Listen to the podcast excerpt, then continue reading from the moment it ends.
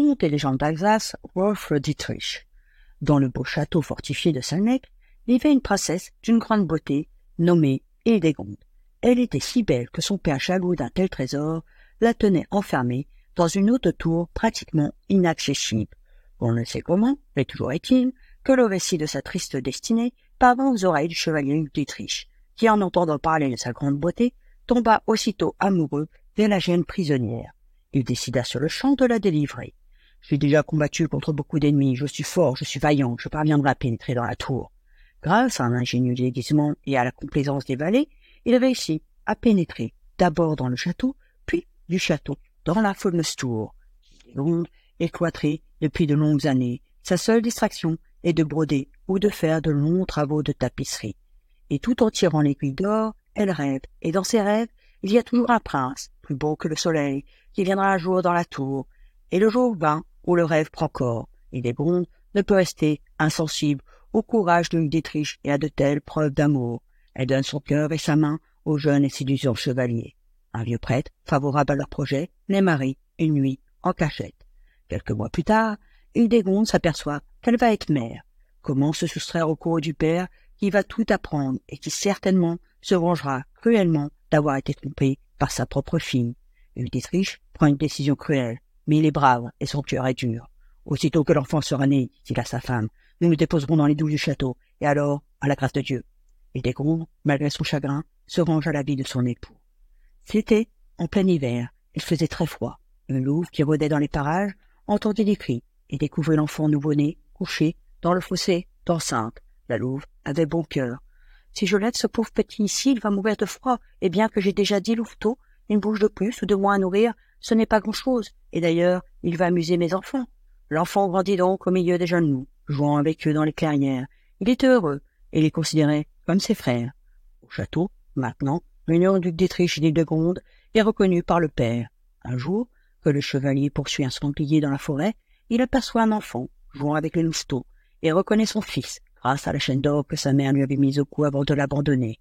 Fou de joie, il prend l'enfant en croupe et le ramène au bon galop à sa mère. Et Desgondes, qui avait souvent pleuré son fils, perdu si lâchement, voit en son retour le pardon de sa faute et embrasse son enfant.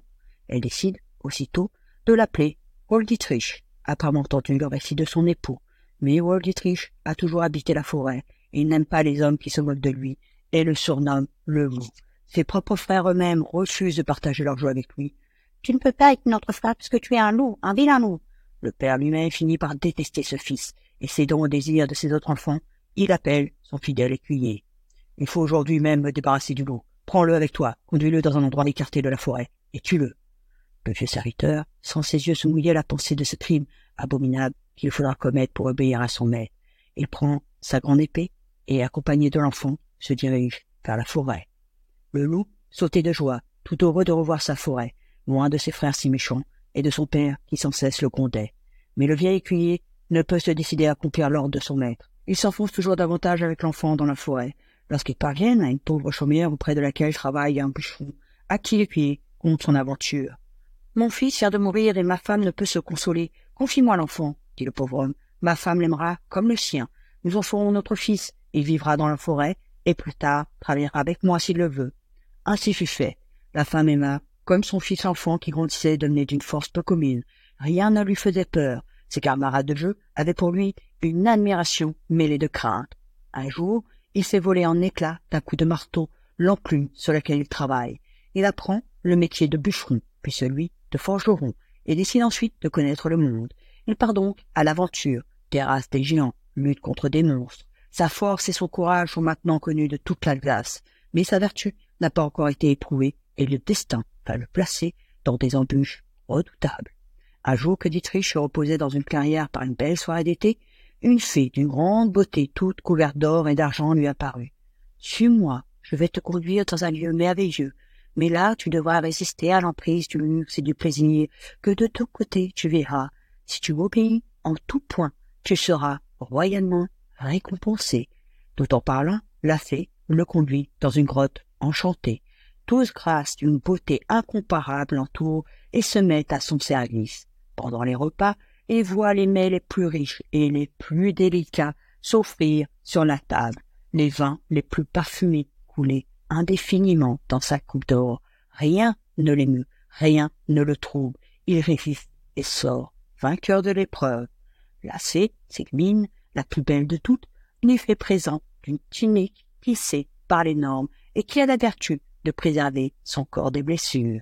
Dietrich, après ce succès, va affronter le dragon furieux qui terrorise toute la montagne voisine, et pour prix de la victoire, le vainqueur doit recevoir la plus belle couronne. C'est un combat sans merci. Le monstre, en serrant le malheureux, l'a déjà englouti tout vivant, quand soudain, ayant transpercé l'animal, notre héros reparaît, vivant, mais inondé de sang des pieds à la tête. Ce bain de sang a accru encore la vulnérabilité du loup, et lui a donné le pouvoir de comprendre le langage de tous les oiseaux, et en récompense de sa bravoure et de son audace, il obtient la main de la ravissante Sinrata, la plus noble la plus riche de toutes les princesses du royaume. L'amour seul régit leur mode de vie.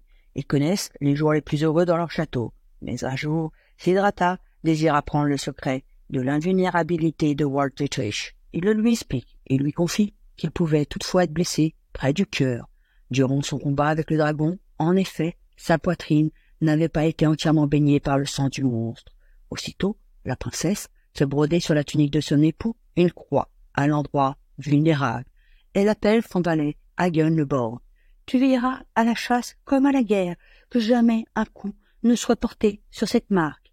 Mais Hagen est jaloux et perfide. Un jour qu'il accompagnait son maître à la chasse, il le transperça de sa lance.